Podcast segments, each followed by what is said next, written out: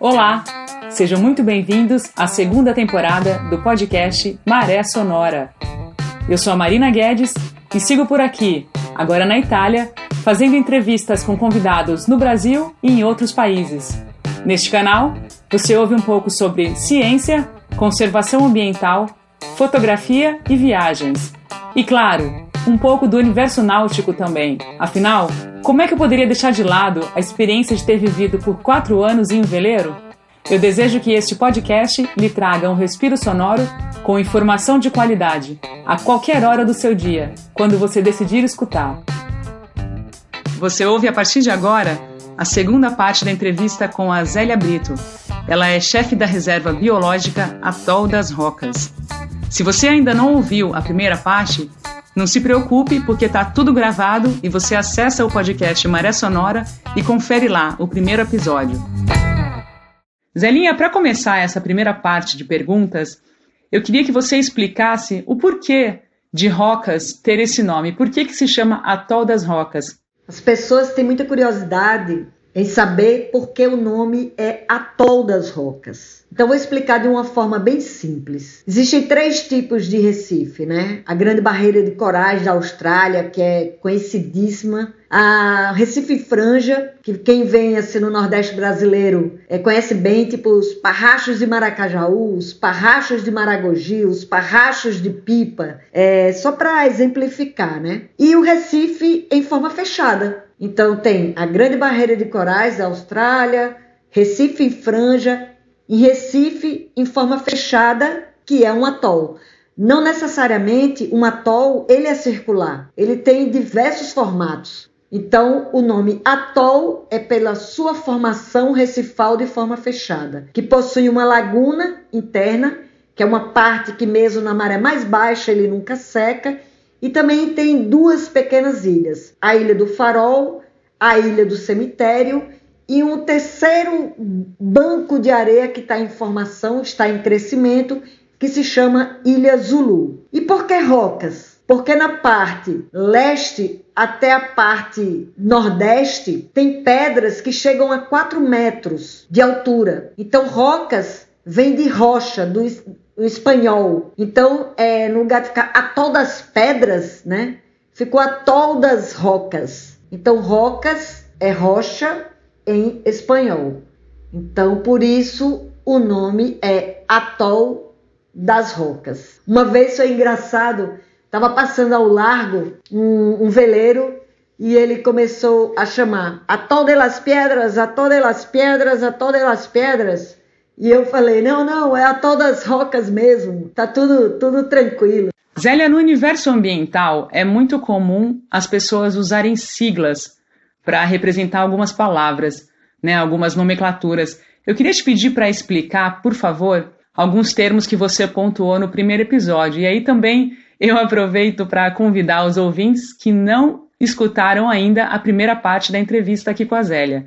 É, por favor, Zélinha, qual que é o significado de ICMBio, de CISBio e de IBDF? Rebio Atol das Rocas, é, que é uma reserva biológica uma unidade de conservação de proteção integral. Ela foi criada em 5 de junho de 1979 pelo IBDF, Instituto Brasileiro do Desenvolvimento Florestal. É, o IBDF, assim como a SUDEP, que é a Superintendência do Desenvolvimento da Pesca, a SEMA, que é a Secretaria Especial do Meio Ambiente, e a SUDEVIA, que é a Superintendência da Borracha, é, foram extintos para a criação do IBAMA, Instituto Brasileiro do Meio Ambiente e dos Recursos Naturais Renováveis em fevereiro de 1989. E a implantação da reserva aconteceu logo após a criação do IBAMA. A implementação da Rebio Atol das Rocas ocorreu já na criação do ICMBio, que é o Instituto Chico Mendes de Conservação da Biodiversidade, que foi criado em 2007,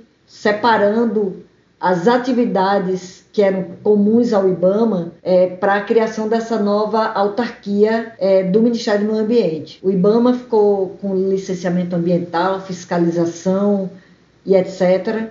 E o ICMBio passou a gerir as unidades de conservação federais e os centros de pesquisa. Para você fazer pesquisa em unidades de conservação e cavernas, você necessita de autorização através do CISBio, que é um sistema de autorização e informação em biodiversidade. É um atendimento à distância para pesquisadores solicitarem autorização tanto para coleta de material para fins de pesquisa, como também autorização de pesquisa em unidades de conservação e cavernas. Zélio, eu queria que você falasse um pouquinho sobre a curiosidade de que no Atol das Rocas não existe água potável. Tudo que a gente consome na estação, a gente leva do continente. É, então, assim, as, as compras são feitas de acordo com o que as pessoas consomem. É vegetariano, é carnívoro, é vegano. Então a gente tem comida para meses, entendeu? E temos três geladeiras e aí a gente coloca a parte de, de perecível, né? Seja frutas, verduras, legumes, carnes, queijos. Tudo a gente leva do continente. A gente não pesca, a gente não caça, a gente não pega nada na área do atol. E a água, por não ter manancial de água potável, a gente leva do continente para beber, para cozinhar. Quando as pessoas precisam lavar equipamentos, me falam antecipadamente e aí eu mando mais água. E boa, né? Quando chove, as pessoas vão tomar banho de chuva, outras pessoas fogem da chuva, porque tomar banho de mar é bom demais.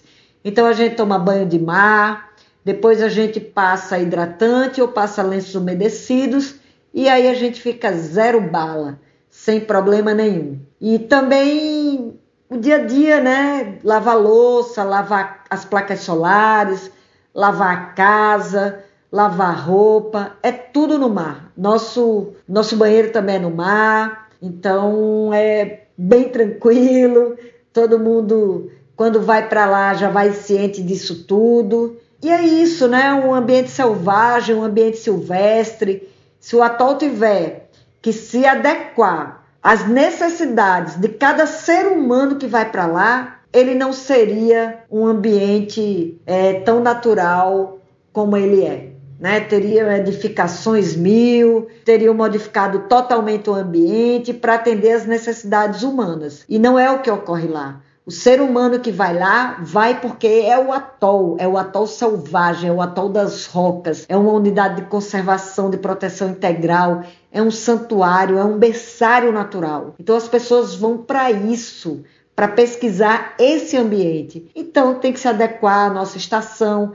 Tem três alojamentos, uma cozinha, é, uma varanda, é, uma varanda de trás é despensa. Então assim tem internet via satélite, energia solar tem um visual magnífico, uma natureza repleta de comportamentos, entendeu? Então é uma, um Animal Planet ao vivo e é show de bola, é maravilhoso, entendeu? Você contemplar nat essa natureza, você conviver com a natureza, você fazer parte dela. Então não tem toque de bichos, ninguém alimenta, ninguém interrompe comportamentos naturais. Então é você se integrar e respeitar. Então é por isso que, que tudo isso faz do atol ser um lugar tão especial, tão mágico e tão bem resolvido ecologicamente falando. E o banquinho, Zélia? Eu queria que você contasse um pouquinho para os nossos ouvintes aqui do Maré Sonora qual é a função daquele banquinho que existe no Atol das Rocas. A gente passou por, por muitos perrengues, né? Na época de barraca, muito vento, muita chuva. As barracas não duravam dois, três meses, já se rasgavam. Então, assim, foi punk, foi punk. Depois a gente mudou para uma casinha de, de, de, dois cômodos, né? um quarto e uma cozinha. E hoje a gente tem uma estação muito legal. Poxa, você chegar no atol e ter uma estação como a nossa, no meio do oceano, sabe? Com, com internet, com, com energia, com comida boa, com muita água, com muita natureza, é muito especial. E tem um banquinho que a gente colocou na, na Ilha do Farol, na parte da laguna, que fica na parte de trás da casa, na beira da praia, a gente colocou um banquinho. Ele serve de, de quando chega o material, a gente colocar as bolsas nele, Quando a gente lava a louça, a gente bota o engradado da louça é no banquinho para secar. Ele, ele serve de, de momentos né, que a pessoa vai para escutar sua música ou contemplar a natureza, porque é uma vista é, espetacular. Eu, disse que é, eu digo até que é espetaculosa, que é espetacular, mas maravilhosa. É um momento que muitas vezes você diz, eu vou ali sentar no banquinho. E aí você fica lá, quando você vê, você fica horas. A maré está enchendo, a maré está seca, a maré está cheia, a maré está secando, é de manhã cedo, é no pôr do sol, é à noite, tudo é diferente. Só o banquinho que é igual. Mas ao seu redor, tudo é diferente. E também é o banquinho do castigo, viu? Às vezes tem uma pessoa que enche o saco, assim, de, de reclamação, sabe? A gente, aí eu digo assim, meu irmão, senta ali no banquinho e vai repensar tudo que você está dizendo. Você está no atol, numa casa legal, você tem contato com o mundo externo, você fala todos os dias com sua família, com seus amigos. Então para de reclamar. Eu, eu sou do tempo, eu sou a única pessoa que sou do tempo de barraca, que a gente não tinha energia, que a gente não tinha comunicação, que a gente passava medo, passava perrengue, passava frio, passava necessidade.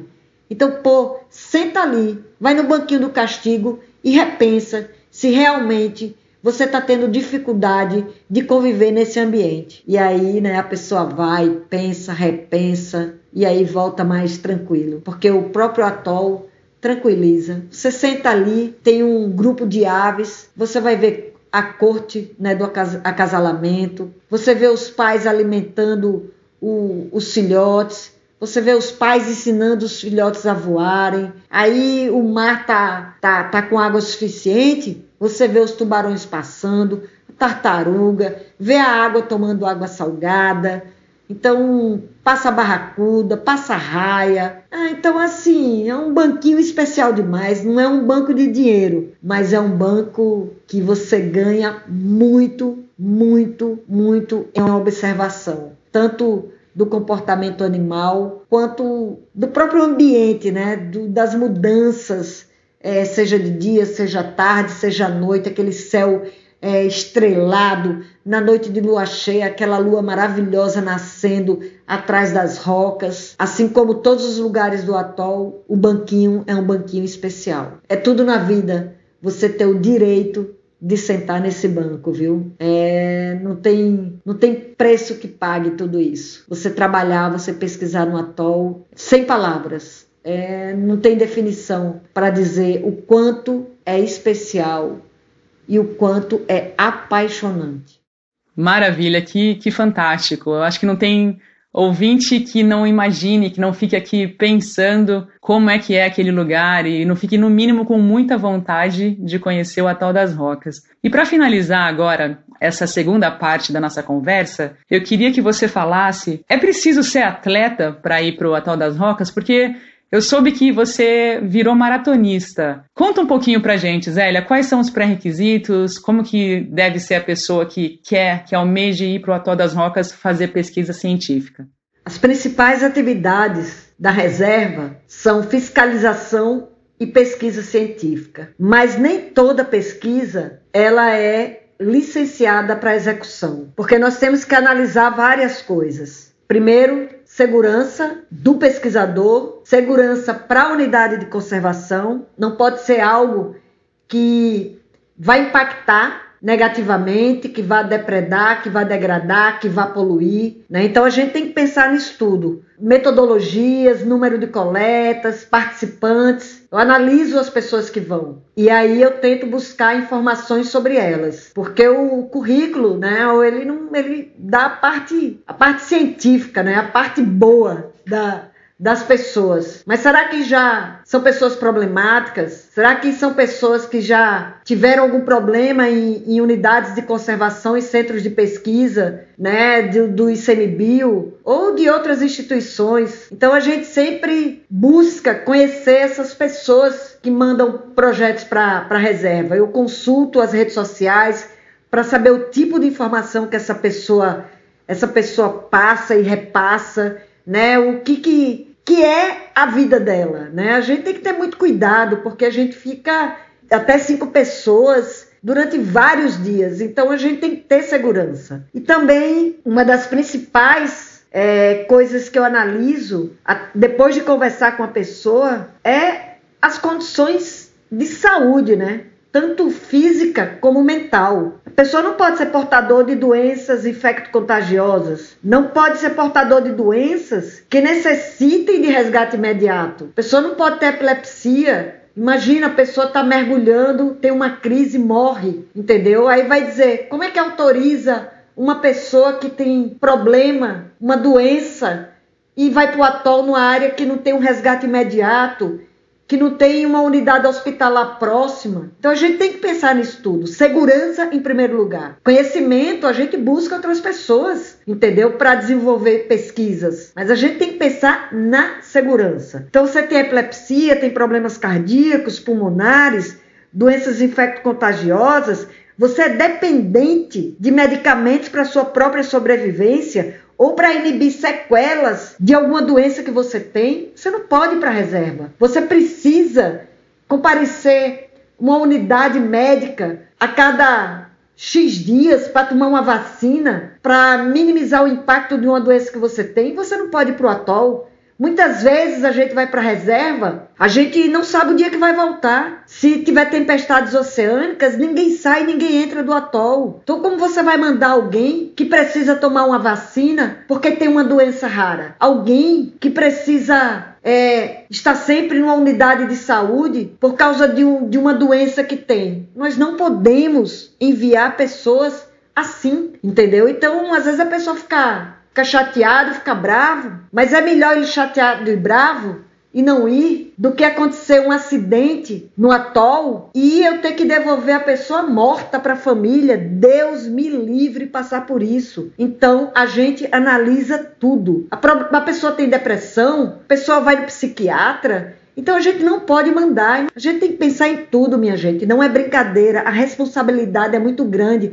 A partir do momento que eu autorizo a ida de uma pessoa para o atol, a responsabilidade é minha, entendeu? Sou eu que estou autorizando, tô, sou eu que estou dando ciência para a pessoa permanecer sob a guarda do ICMBio. Então, as pessoas têm que estar bem, em boas condições e aceitar isso. Nem tudo que a gente quer, a gente pode. Eu não tenho mais 25 anos, eu tenho 54, quase 55 anos. E eu entrei numa assessoria de corrida a Potiguares Runners para melhorar o meu bem-estar, a minha qualidade de vida, né, as minhas condições físicas. Eu comecei correndo 5 quilômetros, eu já participei de provas de 27 quilômetros no Desafio das Serras. Então eu também tenho que estar bem, eu também tenho que estar preparada psicologicamente. Eu tive um problema que eu não pude ir para o atol, entendeu? Porque eu não me sentia bem, eu precisava estar perto da minha família. Então a gente tem que analisar tudo isso. Então é isso, sabe? Você estar bem, sabe? É um pré-requisito para quem vai ficar no confinamento, no isolamento, longe da, da vida normal, entendeu? E as pessoas têm que entender isso, porque todas as atividades exigem muito esforço. Desde o embarque do material, embarca água, embarca comida, embarca motor, embarca material de pesquisa, depois desembarca, leva para a ilha, da ilha a gente da praia a gente leva para a estação. Tudo que você faz, você caminha às vezes 5, 6, 10 quilômetros por dia, em parte alagada, em parte seca, em parte recifal. Às vezes você tem que nadar. Então tem que ter cuidado. Você tem que ter responsabilidade para com as pessoas que você manda para Rebio. Então é um pré-requisito estar em boas condições de saúde física e mental. Você não precisa ser um atleta, mas você precisa ter a consciência de que é cada um por si. Se o bote virar, se o bote capotar, eu não vou salvar ninguém, eu vou me salvar, entendeu? Então a gente tem que estar preparado para isso. E, né, a vida segue. Se você não tem condições de ir para um lugar como o atol, vá para um lugar que você possa sair de imediato seja por avião, seja através de carro, mas não um lugar que você tem no mínimo, no mínimo para o barco chegar lá, é, uma média de, de, de 25 horas, depois mais 25 para você chegar no continente. E é isso. Segurança em primeiro lugar. Bom, você ouviu agora a segunda parte da conversa com a Zélia Brito. E na semana que vem a gente termina esse bate-papo e você aprende um pouco mais sobre aquele paraíso maravilhoso que é o Atal das Rocas. Um grande abraço e até semana que vem.